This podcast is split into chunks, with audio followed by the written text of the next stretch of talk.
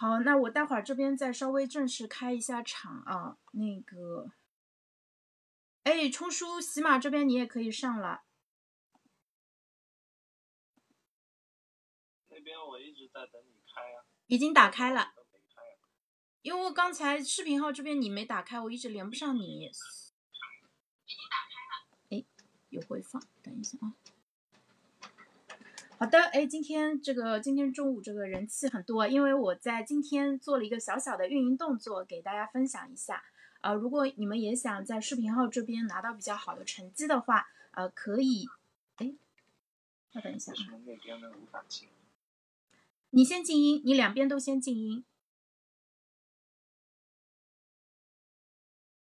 好的，我跟大家讲一下啊，分享一下我昨天晚上刚刚学到的关于视频号直播怎么样增加公域流量的一个方法。那大家如果也想做视频号，想要能够呃说让自己的场观和人气变得更旺一点的话，啊，可以试一下这个方法啊。有人想听吗？这个方法就是说，在你直播之前当天，你可以发几条短视频，然后韩旭老师的建议是说，你可以发六到七条，然后他还教了一些。小技巧，但是我没有发那么多啊。我这边的话，我今天早上发了一条，然后呃，这个播放量也不是很大，差不多就是两百不到。但是我感觉今天就是开播以后，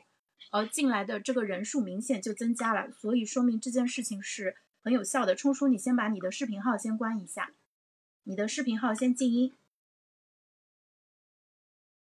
好的，嗯，好，那我们现在就正式开始啊，今天。啊，我们带给大家的这个直播的一个话题叫做硬币反面，然后呢，呃，已经进行到了第十场了。我给大家回顾一下，我们从二月一号一直到二月呃九号，到现在已经累计讲过的，大家还记得我们前面讲过的那些话题吗？就是其实还蛮多的，就是不知道你们能不能记住啊？我这边试着回忆一下。第一天呢，我们讲了早起；第二天讲了一个非常重要的话题，就是自信；第三天呢，我们给大家讲了呃那个动态拉伸。然后哎，啊对对对，第第三天是动态拉伸。然后呢，第四天的时候，我们给大家讲了零食怎么样正确的补充血糖。第五天的时候呢，我们讲了写卡片，帮助大家降低创作的一个门槛，而让你们能够很轻松的开始写起来。然后第六天的时候呢，我们给大家带来的是一个杀手级的一个习惯，就是速读，让你能够读得又快又好。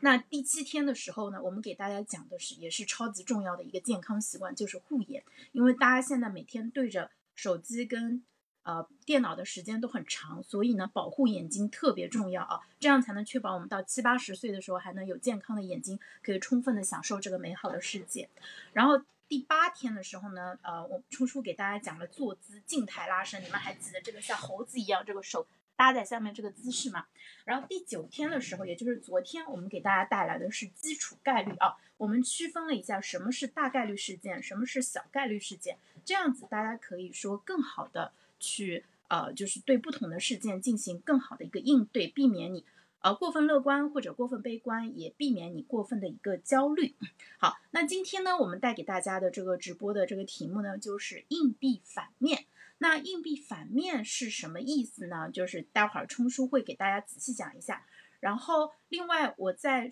呃，就是邀请我们直播间的朋友们啊，就是跟我们互动一下，把硬币反面四个字打在评论区，跟我们互动一下。就是不管是冲叔那边的听众，还是潇潇的直播间里的听众，都可以把“硬币反面”四个字打在评论区。那这个其实也是帮我们一个忙啦，就是有更多的互动、更多的评论，然后视频号才会识别到说这是一个更加优质的一个直播间，能够把它推到呃一个更大的一个流量池里面去啊。大家可以把“硬币反面”四个字打在公屏里面，我在等你们啊。你们不打的话，我待会儿会一直叫你们打的。好的。啊，那那个今天我这边开场就差不多讲到这里了，因为来的其实大部分还是我们的老朋友，呃，因为老朋友基本上是从十二点钟开始一直听到我们一点钟结束，然后新朋友呢，呃，可能他刷进来这个东西暂时对他来说不是那么需要的，但是你们如果能留下来听几分钟的话，其实对你也会有很大的一个帮助啊，也欢迎大家把我们的直播间分享到朋友圈或者分享给呃你的家人和朋友，然后让他们。跟着我们一起来提升理商啊。硬币反面跟昨天那个基础概率，其实我自己觉得是有点像的，就是我们其实都是呃，就是了解这两个东西。呃，养成这两个习惯都是有助于我们去成为一个更加理性的人，然后帮助我们做出更好的一个决策啊。然后今天初初早上还在跟我说，他说这个话题其实很难在一个小时之内讲讲的很透，因为它是一个很大的一个题材，而且我们毕竟是面对的很多可能没有上过开智课程的呃朋友，就是要把这一块儿讲清楚，其实比较困难，就是对他来说是一个很大的一个挑战。但是啊，他说我做到了。对吧？然后我看了一下他大纲，我觉得他也已经做得很好了。所以大家今天啊一定要认真听啊，也多跟我们互动，然后帮助我们多多的一个呃点赞啊，什么小礼物那个可以送。然后，但是更重要的是帮我们多评论啊，因为说实话，刷礼物那嗯那个就是目前来说不能让我们发家致富，但是你的支持，你的场观。呃，以及你的分享能够帮助我们去呃触达更多就是对这一块内容有需要的朋友，非常感谢大家啊！另外啊，就是小宇宙那边有听友反映说，潇潇你的声音能不能小一点？那我声音就是正常的就这么大，我我不知道，我觉得李仁冲声音特别小，我觉得是他声音小，不是我声音大。但是可能大家为了听他的声音，就是你讲的时候，大家就把音量搁大，然后等我再切过来的时候，就会他们就会觉得自己要聋了，你知道吗？我尽量控制啊，但是其实做主播情绪状态非常重要。我如果声音很轻，可能大家听起来就不过瘾了。所以啊，反正我们还是我尽量控制啊。但是呃，就是大家多多担待。然后呃，初初你这边先开始讲今天的这一块的一个内容吧。那先来给大家讲一下，就是硬币反面呃到底怎么样去理解。然后它有它其实对应的是，比如说我们要拽词，就用一个特别学术的一个词。呃，来代替这个硬币反面的话，啊，你会用什么样的一个词汇？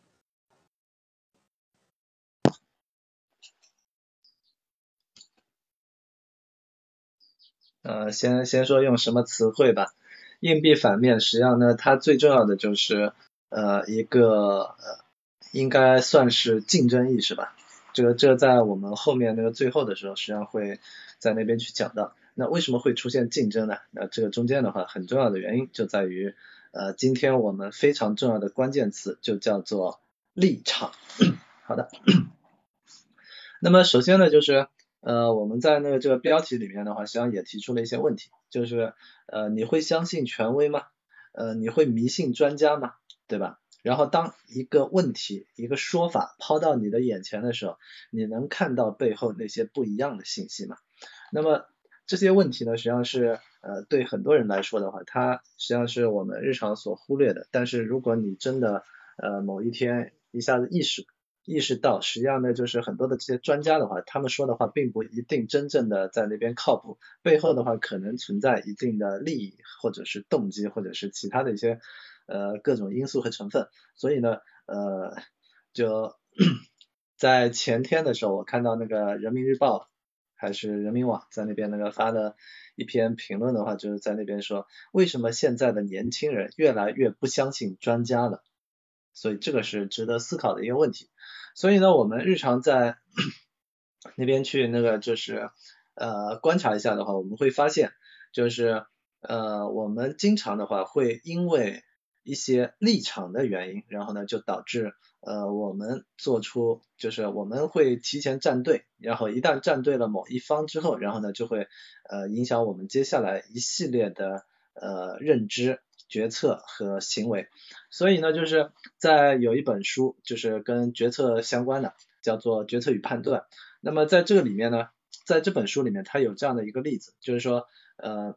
呃。如果一个人想要竞选的话，那这样的话，他会找自己的那些支持者，然后呢，呃，尤其是那些摇摆不定的支持者，然后呢，争取让他们能够呃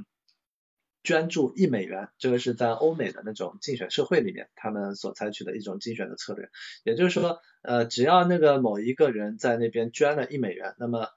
呃，他大概率在最终竞选投票的时候呢，然后就会选择。呃这一个他当初捐助过的这样的一个对象。那么背后的原因的话，就在于当他投出那一块钱之后呢，实际上就相当于已经投出了一票。那么到最后的话，他只是呃兑现自己的承诺，呃就相当于这是他自己投资的一个东西。那么他就会希望他在未来的话。在那个竞选的过程中能够获胜，那么这个如果换到我们自己日常的，就是我们身边更熟悉的一些事物呢，就是呃，当你生了一个小孩，你因此投入了大量的一些那个资源，然后呢，你就期望他能够在未来，呃，无论是任何的一些那个呃场合有竞争的这些场合呢，都能够呃取得胜利，因为你付出了你的资源和心血，对吧？所以呢，你你你就获得了这样的一份期待。那么呃，另外呢，在我们身边那个特别普遍的一个现象呢，就是呃，比如说我们呃，就是那种体育比赛里面，那么体育比赛里面呢，你不可避免的是会因为你的呃所那个出生的这个城市、国家，然后省份、地区，然后甚至自己的街区，对吧？然后呢，就开始。呃，支持自己当地的一些球队，或者是自己认同的一些球队。那么一旦当自己呃支持的这一方的球员，然后在呃一些体育比赛的这个竞争过程中，然后出现了一些呃冲撞啊，或者是其他的一些问题的时候呢，那么就会对，就是就是会那个在那边呃觉得那个对方的话怎么这么这么粗暴，对我们的球员。呃，竟然那个做出这样的一个犯规的动作，对吧？然后呢，再等到那个就是呃形势呃风云变幻，然后呢自己自己这方的那个球员，然后呢为了去呃防止对方在那边去得分，然后呢对对方呃做出了一些犯规之后，那么就会在那边说漂亮一个漂亮的战术犯规，阻止了对方的一个呃。推进对吧？阻止了对方的得分，做的太好了。那么为什为为什么呢？就是你你就没有办法站在对方的这个视角和观点，然后去看到，哎呀，这个太可恶了。然后他竟然那个做了这样的一个犯犯规，让我们那个就是这么良好的一个得分的机会，然后就这样被他那个给掐死了，对吧？他应该被红牌罚下，对吧？所以我们经常会有这样的一些那个观点出现。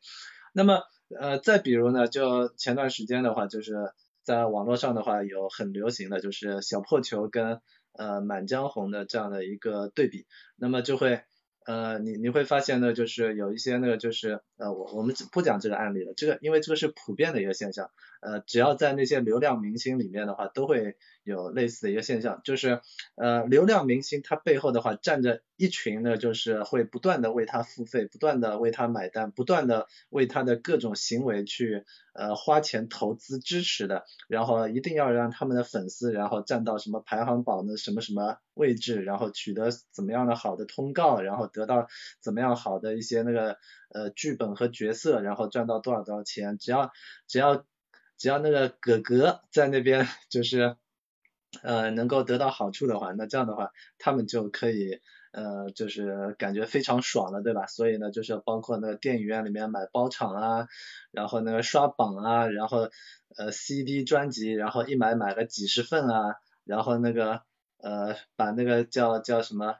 呃，Chris Wu，然后刷到那个呃欧美的榜单，然后呢就是第一名，然后呃第二天那个全全欧美所有人都在那边呃说说的一句话就是 Chris Wu Who，对吧？Who is Chris Wu，对吧？没有没有人知道，但是呢这样的一些榜单，然后呢就创造了一些那个神迹奇迹。那么一旦当这样的一些那个流量粉，然后呢，他们决定粉了之后呢，那么哥哥做的所有的事情全部都是对的，然后其他人所有那个就是说哥哥不好的那全部都是错的，那么他们就不再有有那种是非对错的这样的一个判断，然后即便那个就是呃某些流量明星做的某些事情的话，确实在我们的社会公俗良序里面的话被判定为不道德啊，或者是那个呃灰色的，是。呃，属于那个评价不好的，但是呢，呃，依然会有很多的这样的一些那个就是站队的粉丝，然后呢就会跑出来，然后对这些呃，甚至是呃之前那个吴某凡对吧？然后呢就是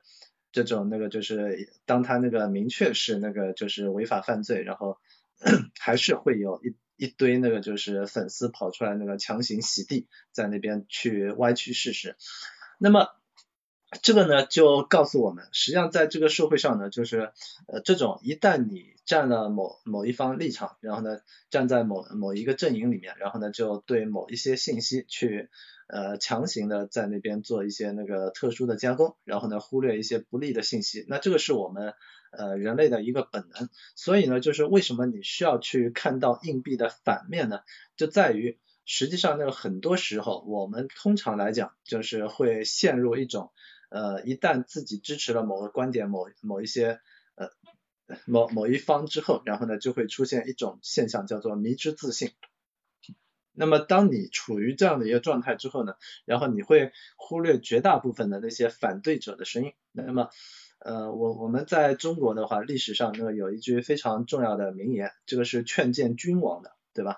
啊，忠言逆耳利于行。所以呢，类似于像那个。就是唐太宗李世民的话，他有一个呃铮铮铁骨的忠臣，叫做那个叫魏魏征，对吧？然后呢，就是魏征经常给到他一些那个刺耳的谏言，然后他在呃朝堂之上，然后直言不讳把这些东西全部都讲出来之后呢，然后呢，呃唐太宗李世民可以拂袖而去。然后呢，非常的生气，但事后呢，还是依然会那个给他那个加官进爵，然后给他奖奖励，然后呢，听取他一定程度上的意见，因为因为一旦当一个君王在自己的位置上，然后身边已经呃除了阿谀奉承之外，听不到任何一点点负面反对的一些信息的时候，实际上他已经处于一个非常危险的位置了，因为呃所有的东西都是盛极而衰的，你必须要去呃关注到那些。呃，就是潜在的一些不利的因素，所以呢，我们去看到硬币反面呢，就是呃，是因为我们特别需要去看到那些我们通常会视而不见的那些东西，而这些东西呢，呃，很可能一定程度上代表着未来潜在的风险。所以呢，在呃前年的时候，二零二一年的时候，美国有一部呃非常重要的片子，叫做呃 Don't Look Up。呃，不要抬头，就是对，呃，抬头还是那个对脖子那个比较好的，对吧？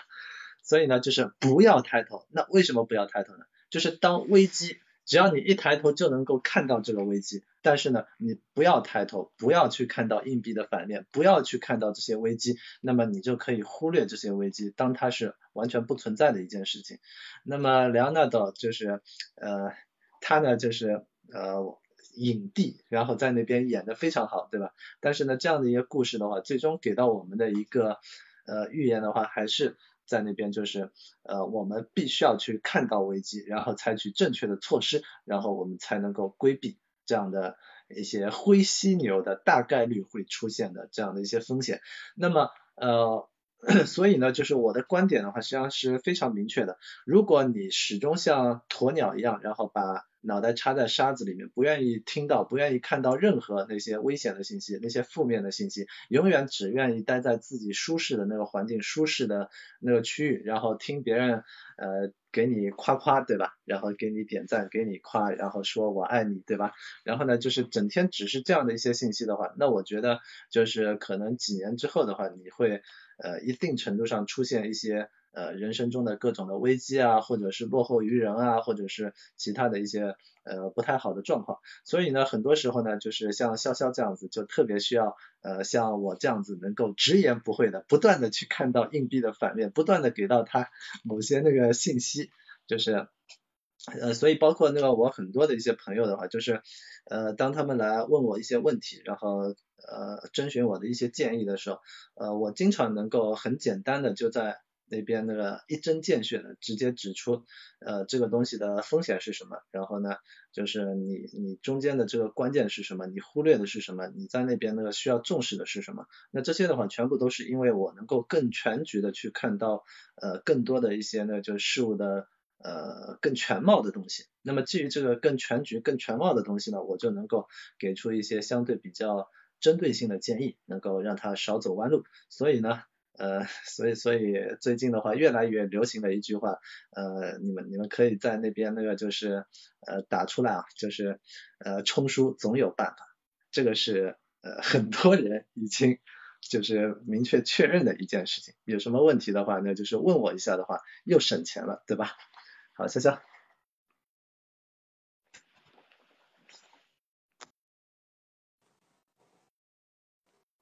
好的，我来啦。对，冲书总有办法啊，大家可以把这六个字打在公屏上面。呃，欢迎大家对，可以直接复制我发的，就是这样子可以省掉你们打字的时间，因为有可能你在外面用手机相对来说没那么方便。那我这边也是要继续跟大家说，一定要帮我们多多评论，多多点赞啊！就是呃，因为我昨天才确定啊，说视频号是这样子的，你有。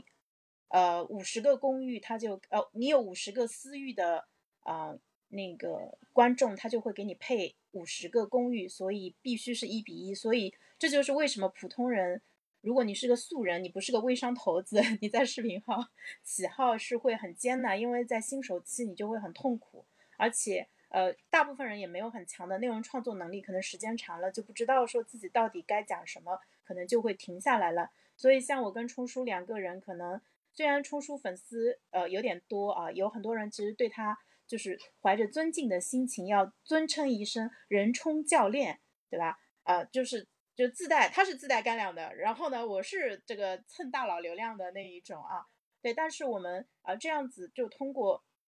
高强度每天坚持去做事，你可以吃不要紧，放心大胆吃。我们这个节目顺便还有吃播的功能，就是放心，就是大家。呃，我们这样子就高强度的直播，然后呢，就是呃每天中午这样子坚持给大家讲讲二十三个啊非常重要的习惯。你每天呃你可以忘掉前面讲了什么，你只要当天你非常沉浸就可以了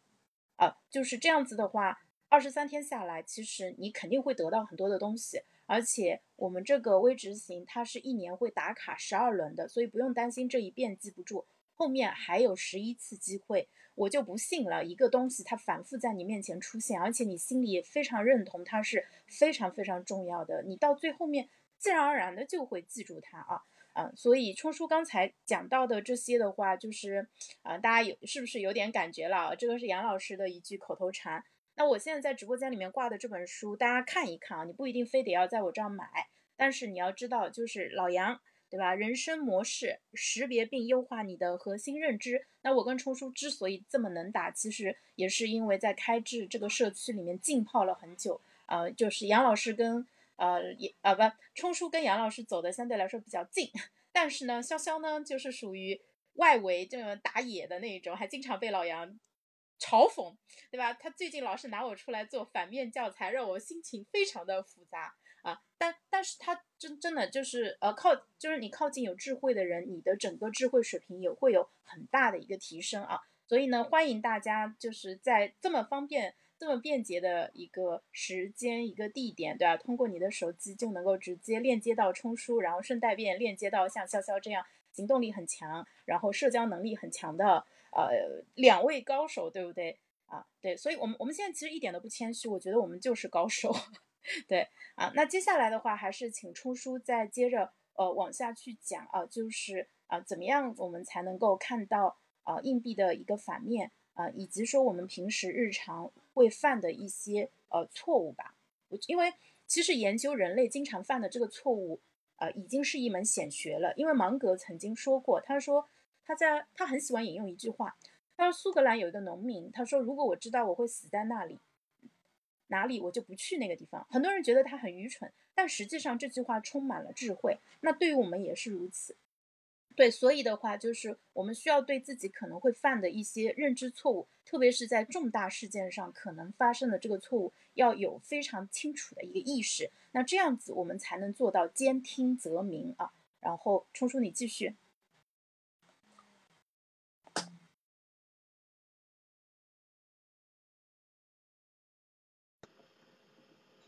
好的，那实际上呢，就是呃，我们之所以需要去看到硬币的反面呢，是因为我们更多的时候是呃需要去尝试找到一个问题、一个信息背后的一些本质。那么我记得我在二零一几年，应该是二零一五年的时候，当时去听了金正坤的一个讲座，那么。呃，金正坤呢，他是中国大陆的礼仪学者，然后呢，也是中国人民大学国际关系学院的呃外交系的主任，因为那个这个 放的比较远呀。好的，那么他也是外交系的这个国际关系外交系的这个主任。那么他在呃他在那一场演讲中间呢，讲了一个非常重要的话，叫做立场决定观点，屁股决定脑袋。我我们再来重复一遍，因为这句话实在太重要了，所以我们要把它重复三遍。立场决定观点，屁股决定脑袋。立场决定观点，屁股决定脑袋。那么这个背后所代表的一个意思是什么呢？就是呃我们绝大部分的这样的一些信息呢，全部就是我们的信息，然后信息获取的习惯，然后信息过滤的习惯。然后包括我们决策分析时候如何做出判断，以及我们采取什么样的一些行动，背后的话全部都是跟我们所抱有的这个立场相关的。而且对于很多人来讲呢，就是呃有些人呢他会从善如流，然后呢像我这样子，经常呢就是因为别因为别人那个提出了一些新的证据和那个。呃，一些数据之后，然后呢，我我会发现，哦，原来我之前有犯了错误，那这样的话，我就修正自己的立场，然后改变自己的一些决策和行为，对吧？然后另外一些人呢，你会发现，他们属于那个极其坚持自己的呃立场和观点，然后呢，呃，不为外界任何的一些信息所左右，他们是呃。那那叫叫叫什么来的？反正反正呢就是，呃，我们中国人呢形容这这种类型的人的话，在全国各地的话都有不同的那些那个话语，然后反正那个都没那么好听。那么这种类型的人呢，他们呢就是呃很难去扭转自己的观点，然后也不太愿意去接接纳这些方面的信息，所以呢，一定程度上呢被称之为叫做僵化型的心智。那么对于我们来讲呢，就是呃实际上呢就是在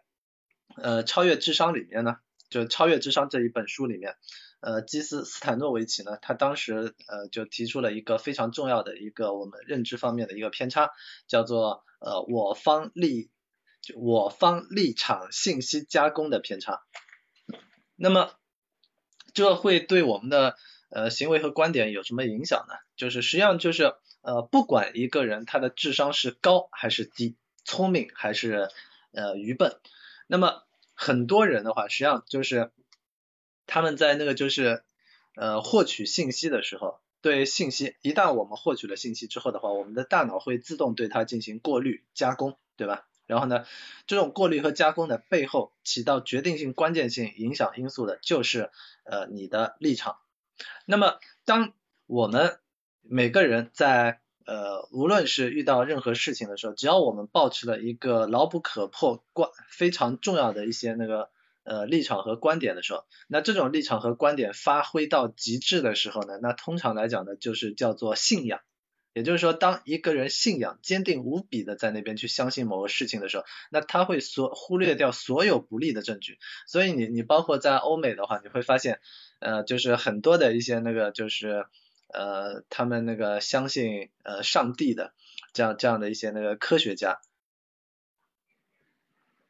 一旦当他们那个涉及到呃某些某些那个就是观点的时候，他们无法解释的时候，那么到最后的话，那我们只能在那边说，那这个是神神的意志了，对吧？所以呢，就是呃当他们遇到那些无法解决的问题的时候，那么到最后的话，他们只能够把它。呃，依托于鬼神这些东西，但是呢，对于我们现在来讲呢，就是呃，我们实际上呢，就是在这个社会上，为什么我们需要去讲科学、讲证据、讲数据呢？就是因为整个我们所面临的这样的一个世界的话，它是不断的呃进步和发展的，不断的是对过去的一些问题进行否定，对过去的一些问题进行呃求就是修正。那么我们的社会的话，就不断的生产力变得越来越好，我们的认知也能够不断的升级，然后最后的话，整个社会、整个世界就变得越来越好了一点。所以呢，在这个过程中的话，就是我们必须要呢，就是不断的去尝试找到一些那个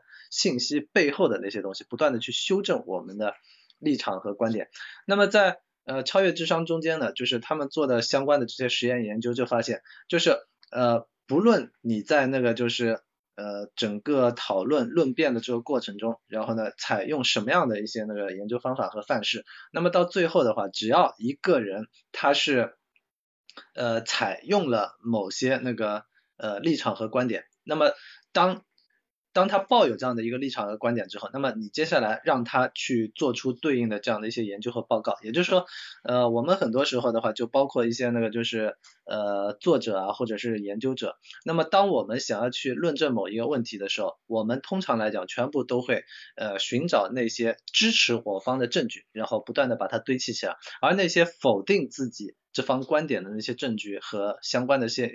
这些信息呢，我们通常来讲会把它那个就是更多的在那边去忽略。即使我要求你必须要在自己的这篇文章里面把双方的观点全部都容纳进来，最后的话也都会发现，只要你保持了 A 观点，那 A 观点相关的证据就会变得更多。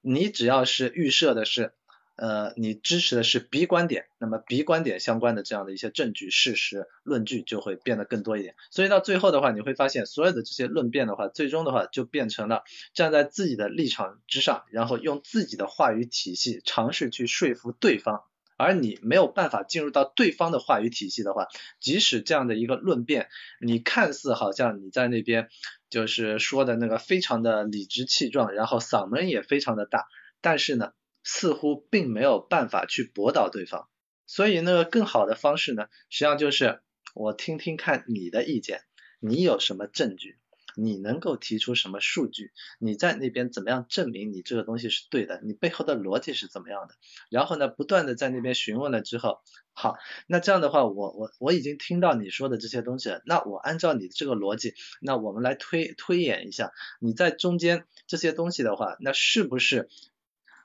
经过这样的一些推论之后，然后就得出这样的一个结论。那如果这样的一个结论是能够被推导出来的话，那是不是你的立场和观点似乎是不太对的？那这个就是呃，就这个这个东西的话，可能呢就是要等到明天呃我在那边去讲思想实验的时候呢，然后到时候呢去呃跟各位呢更深度的在那边去探讨了。那么回到我们今天那个所讲的这个呃看到硬币反面呢，就是。呃，我们必须要明白，我方立场加工将会使我们不自觉的去过滤掉非常多的一些信息，而这些信息呢，很有可能是能够帮助我们修正，然后采取正确决策的。那这个是我们不能够因为自己所站的那个立场，然后呢就呃坚定的把对方所有的反方所有的这样的一些意见和。呃，信息全部都屏蔽掉，那这样的话，我们永远认知是不完全的。我们需要去了解对面，所以我们必须要抛一个硬币，看到它的硬币的反面。好的，小夏。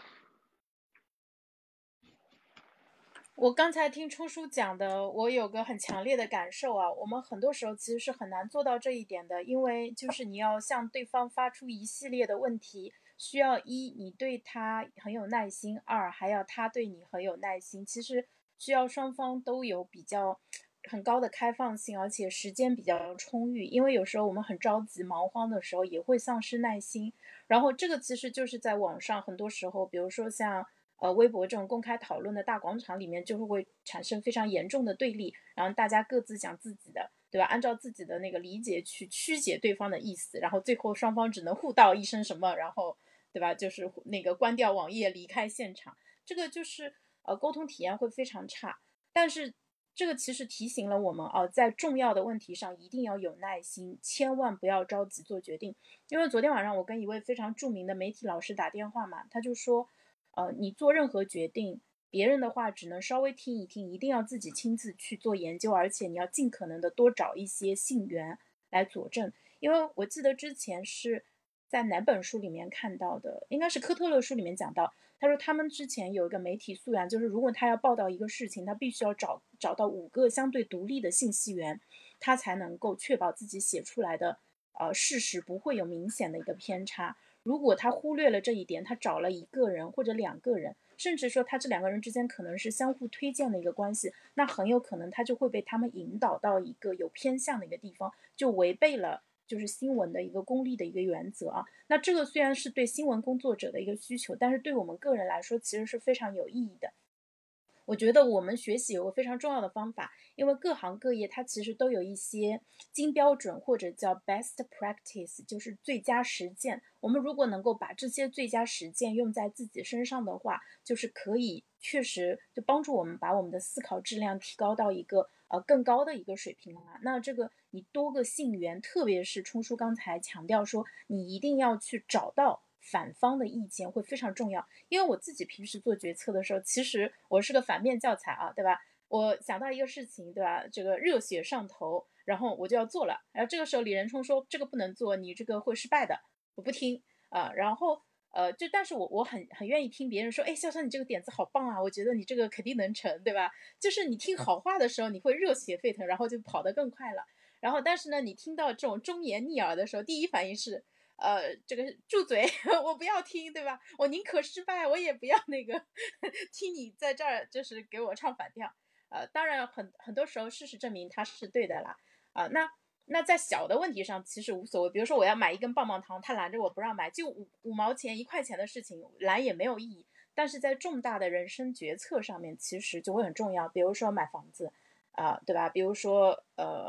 呃，就我们现在倒不用选专业了，但是你生几个孩子，对吧？要不要结婚啊？这些重大的人心人生决策上面，还有一些重大的投资的决策上面，其实以及还有啊，非常重要一个点，重大的医疗决策上面，其实大家真的是要兼听则明啊。呃，这个其实非常重要。就当你觉得一个事情特别好的时候，你可能要去想一下。它有没有可能一些潜在的风险是被你给忽略掉的？那这样子会让你的决策的速度变慢一点。呃，它看上去好像说给你造成了一些额外的成本，但是有可能让你避免陷入过分乐观。那同时就是这个用法也要因人而异。像我这样超级乐观的人，我就要多思考反面。但如果你本身就是一个非常擅长负面思考，对吧？你看看到一件事情，第一时反应就是说它可能会变成一个灾难，会出很多很多问题的话，这个时候你可能还要反向的去调节和对冲一下啊。那接下来我们来邀请冲叔来给我们讲一下，因为我们前面讲了是什么、为什么，对吧？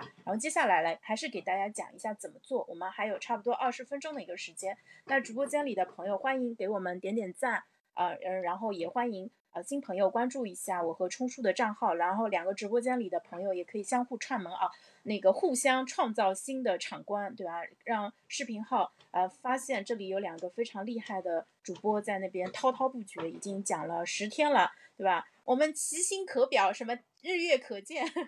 然后。也因为有很多的朋友，就是从一开始跟我们听都是老朋友，然后其实现在也有很多新朋友，就是可能中间第几期的时候加入进来，现在也已经养成了这个习惯，非常感谢各位的一个支持啊。好的，那冲叔接下来讲一下我们具体要怎么样做才能够去更好的使用这个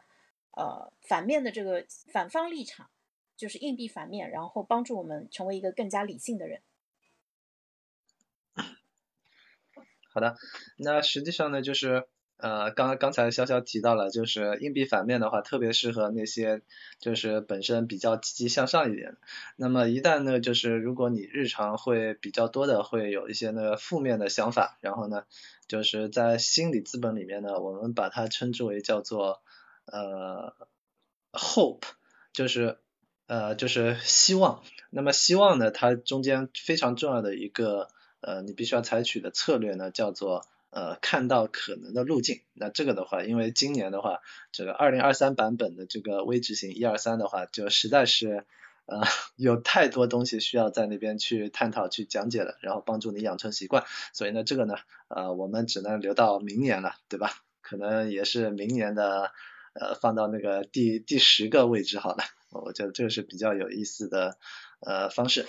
那么。呃，对，回到我们今天的主要的话题，就是这个硬币的反面。那么硬币的反面，实际上呢，就是呃，当我们了解到就是呃这样的一些硬币反面的现象，知道我们必须要呢去看到硬币的反面，同时呢也知道那个硬币的反面最重要的本质呢是在于立场，立场决定了我们的观点，扭曲了我们的信息，决策和呃行为之后呢，那么我们就需要那个采用一些方法去修正立场。那么首先第一个呢，最重要的就是呃你需要呢就是尽量能够获取最小全局的信息，而既然它是一个全局的信息。那它必然一定是需要去包含反方立场相关的一些信息的。那么在我们的这个信息分析的这个课程里面呢，就是呃其中非常重要的一个概念叫做最大信息商原理。那么最大信息商原理它背后所代表的一个呃就是两个非常重要的原则，就是首先第一个呢就是呃不确定性越大的东西，然后它信息量就越大，然后它的商值就越大。呃，很很多人商听不懂的话，这个无所谓。就呃，另外一种呢，就是对于我们来讲，很多时候的话，我们遇到确定性的信息越大，那么实际上你获得的这样的一些信息量越小，它的商值就越小。那它背后最简典型的一个例子的话，我我一讲你就明白了。如果你在一个同质化的社群里面，然后你身边所有人都拥有非常良好的一个共识。也就是说，大家的观点是非常一致的。那这种情况下的话，你能够获取的信息，它的信息商就非常的小，因为所有的信息在你们互相讨论、沟通、交流、交换的这些信息的话，几乎全部都是确定的。有一堆人都认为这个是正确的，有一堆人，无数的人在欧洲的话都认为，呃，就是太阳是围绕着地球转的，而那一个在那边说。呃，地球是绕着太阳转的呢，然后就被活活的烧死了，对吧？那那个是伽利略还是哥白尼啊？啊，应该是伽利略啊。好了，那么所以呢，就是呃，你需要去得到异质化的信息，然后呢，去扩大你的信息商，信息商越大，然后呢，后面更重要的一个观点就是，信息商越大的事情，更有可能帮助你去还原这个事情的真相，也就是说。如果你只听一面之词，你永远只能够看到硬币的一面，然后呢，你永远无法看到完整的真实的这个世界，所以你做出的决策可能只是赞同了、跟随了别人的一些已经有的一些观点，你没有独立的思考，你只是附和了别人的一些观点。那么一旦当你看到事物的反面，你去思考。啊，原来他们那个做这样的一些决策背后的话，是很多利益的权衡，很多一些那个信息综合下来的话，一些利弊权衡了之后，然后不得不采取的一个妥协的措施。那这种情况下的话，因为你既知道硬币的这一面，也知道硬币的另一面，所以呢，你更可能就是去呃理解他们做出这种决策背后的一些情境、环境的限制和约束，他们不是。呃，喜欢这样的一个决策和行为，他们背后的话还有很多的一些因素的影响。就像你在那边给自己身边的一些朋友随随便便在那边给出一些建议，然后呢，呃，美其名曰我是为你好，但往往是因为你在那边给到他建议的时候，你只是简单的看到了你所观察到的一些信息和现象，你不了解他背后更深层的一些那个就是。呃，导致他这些行为的一些呢制约性的因素，你没有看到更多的这些因素，你没有办法去还原一个事实的完整的真相，所以呢，你随随便便给出的一些建议，对方不一定会采纳，因为你不知道对方之所以不能够采取呃你所建议的这些行动背后的真实的原因，所以呢，就咨询和了解，尤其是个性化的一些建议的话，是需要去构建和了解非常多的一些信息的。那么一旦当你拥有了最小全局的信息，你既知道正面的信息，也知道反面的信息，你知道对方之所以会采取这样的一些思考和行为背后的立场是什么，那么你就更容易、更针对性的去采取一些措施了。所以，首先你必须要呢去呃了解最小全局的信息，看到反面尽量全的信息。那么第二个呢，就是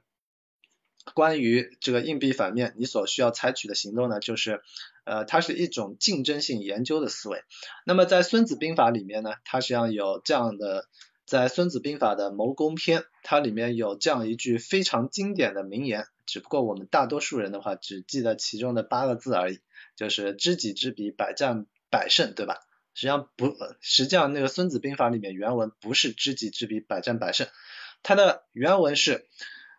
知彼知己，百战不殆；不知彼而知己者，一胜一负。不知彼不知己，每战必败。所以呢，它背后的意思就是，我们需要去了解竞争对手的信息，拥有对方的情报，根据对方的情况去揣测对方将会采取什么样的一些行为和行动，我方应该怎么样去采取应对的措施。就是我就是呃想到别人想到的东西，所以这个就是呃关于这种竞争性思维、竞争性情报分析非常重要的一个东西。那么当我们需要去看到硬币反面的时候，那么呃比如说像那个呃古代经典的以少胜多的这样的一些战例，就是呃比如说像呃刘秀，那个是呃东汉西汉，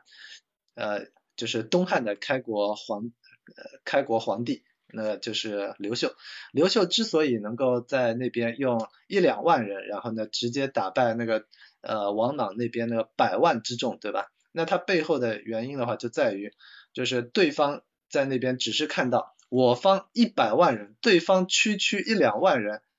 这不是那个呃杀鸡用牛刀嘛？所以他那个就是完全的就是处于一个轻敌的状态，不对对方有做任何的一些了解。对吧？那么回回到我们呃现在的这样的一个，就是呃就是现代的这样的一个竞争的社会，呃比如说在商业竞争中，那么我们必须要呢去研究竞争对手相关的一些信息。那这些信息的话，实际上全部都可以通过呃竞争性情报分析，通过公开的渠道，很大程度上获取百分之八九十以上的信息。那么剩下百分之一二十的。一些情报和信息，可能就得去问对方的门卫啊，或者其他的一些那个技巧和方法了。那这个不是我们就是呃推崇和建议的东西，因为我们需要知道的是大部分的那些那个公开的信息就行了，这是合法的。那么一旦当我们开始去研究竞争对手的立场，或者是呃跟我们观点相反的。站在我们对立面的人，我们需要去说服的对象，我们需要去搞定的对象，那么我们就需要呢去看到他为什么会抱有这样的一个立场呢？也就是说，究竟是什么样的一些观点和信息，然后左右了他的思想，他为什么会形成这样的观点和立场？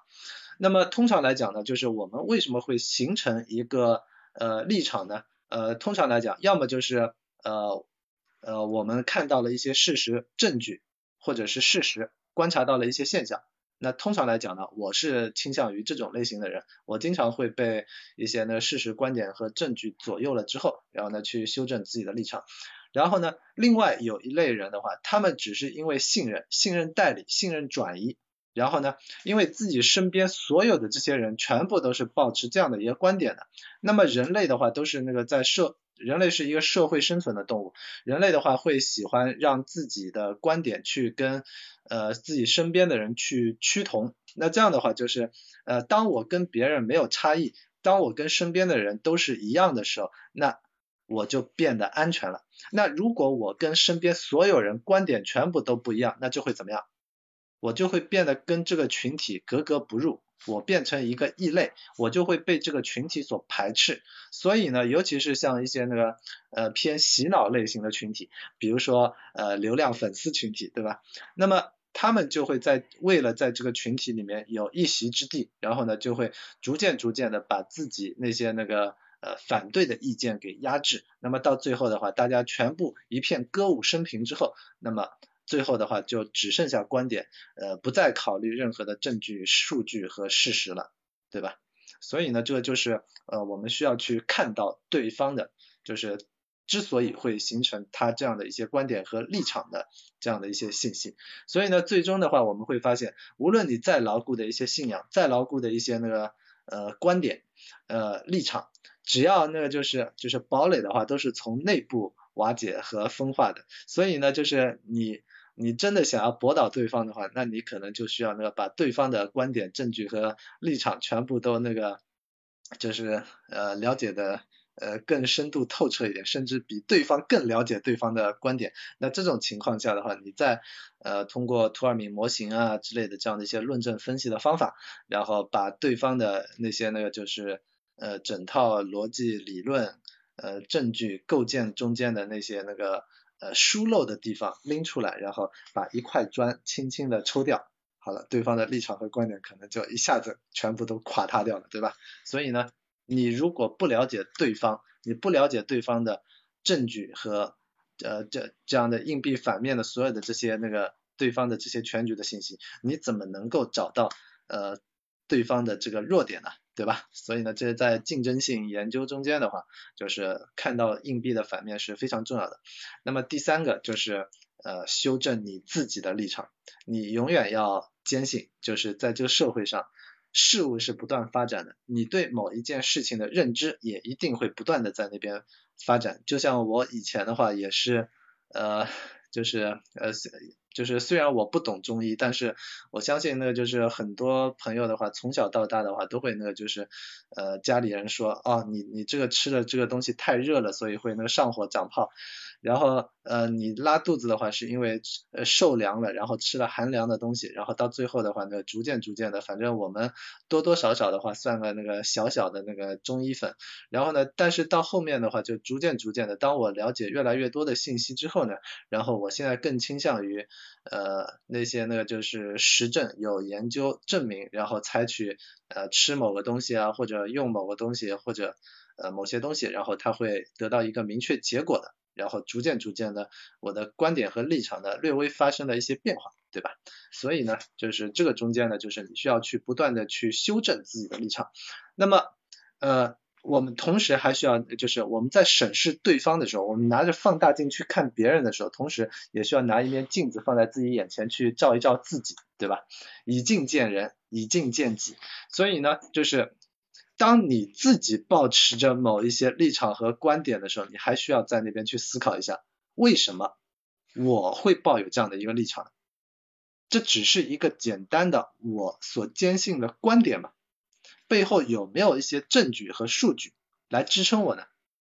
当我去采取行动的时候，这个反馈的那些东西，这些产生的这些现象，是不是支撑我的立场和观点呢？对吧？又或者？实际上你会发现，就是因为你是最了解自己的。当别人提出一些呃立场和观点的时候，你会发现你还会受到自己的利益相关的一些影响，有的时候被迫去说出一些违背自己心意、违背自己想法的那些话，只是为了让对方能够呃相信、采信你的立场、证据和观点，对吧？所以有的时候你再拿这样的一个观点去套用对方的时候，套用对方的一些说法的时候，呃，有的时候你就明白，呃，比如说那个就是啊，那那个氧气机这个话题就不提了，反正就是你你要知道，有的时候我们所听到的一些倡议和建议背后，有可能是因为呃钱不够了，所以呢。资源不够了，或者是某些利益方面的东西，所以呢，我们建议各位先怎么怎么样。所以呃，最后呢，就是呃，反正也是希望各位的话，能够更多的去尝试呃，看到一些事物背面的东西之后，然后呃，多多的修正自己的立场和观点，然后让自己能够更趋近于真相，更从善如流。因为不管别人怎么变，我们。自己是最容易改变自己的，你改变不了别人，你可以修正自己，你可以用证据和事实去影响别人，前提是你做好自己，做好自己永远比改变别人更重要。好的，潇潇。好的，谢谢冲叔。那今天冲叔分享的内容差不多就到这里了。我最后还是补充一下，作为一个社牛。呃，我在冲叔讲的所有这些很好的知识的基础上，加上一句，就是说，呃，也不用非得要自己变成六边形战士，就是说，在你可能呃自己精力暂时兼顾不过来的时候，你加入像有冲叔这样的大神在的一个社区，然后呢，直接占有他拥有的那些呃他筛选过的那些优质质量，啊，这个也是一个比较巧妙的一个策略啊，就像我做的那样，比如说。呃，我跟他直播的时候，他负责输出深度，对不对？我只要他那个负责捧哏跟串场就可以了啊。然后他讲的太艰深的地方，我再揪着他给大家再讲的稍微细一点就可以了。呃，这种策略在我看来就比较鸡贼，但是它非常的有效。呃，因为我上次跟倪考梦老师也是这么说的，我说倪老师，呃，你的这套理论以及你的学识，可以大概可以帮我少看十年的书，我能不能直接借用你的理论来学习？对啊，借用你的理论来帮助别人。他说可以啊，如果你尊重我的原创性，并不胡乱改的话，我觉得是可以授权给你的。所以就是你会发现说，